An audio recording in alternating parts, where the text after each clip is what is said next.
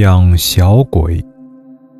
某天，我老爸接到了一个朋友的邀请电话，去看家宅。那家的主人说睡觉老睡不好，好像还看到了那些东西。他就拿起罗盘啊、笔记啊什么的去那儿了。老爸先是进行计算八字方位、测量等等工作，一切都好了，他就说要到处看看。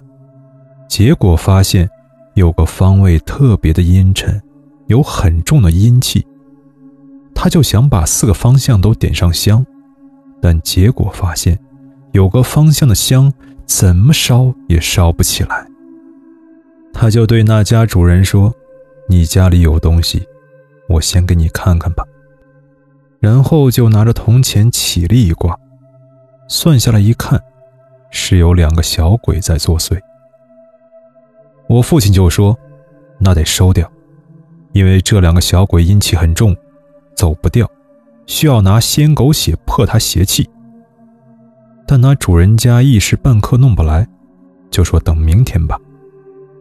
这样，老爸就在那儿住了一夜。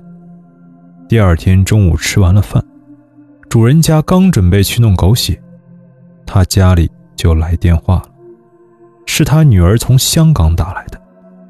一开口就问他妈妈家里发生什么事儿了，还说他正着急赶回来，叫他妈妈什么都别做。然后主人就叫老爸等等，直到下午他女儿回来后，就问我老爸是干什么来的。那女的母亲就说了，女儿听后才把她的秘密说了出来。原来那两个小鬼是他养的。是他打掉的两个儿子，他还说在香港晚上睡觉时，突然就梦见那两个儿子来哭着喊救命。原来在香港没办法给两个儿子上牌位，在老家也不可以上祖先位，才养了起来。后来老爸建议超度了他们，因为阴人对阳人影响非常不好。最后他听从了老爸的建议，超度掉了。他那两个儿子。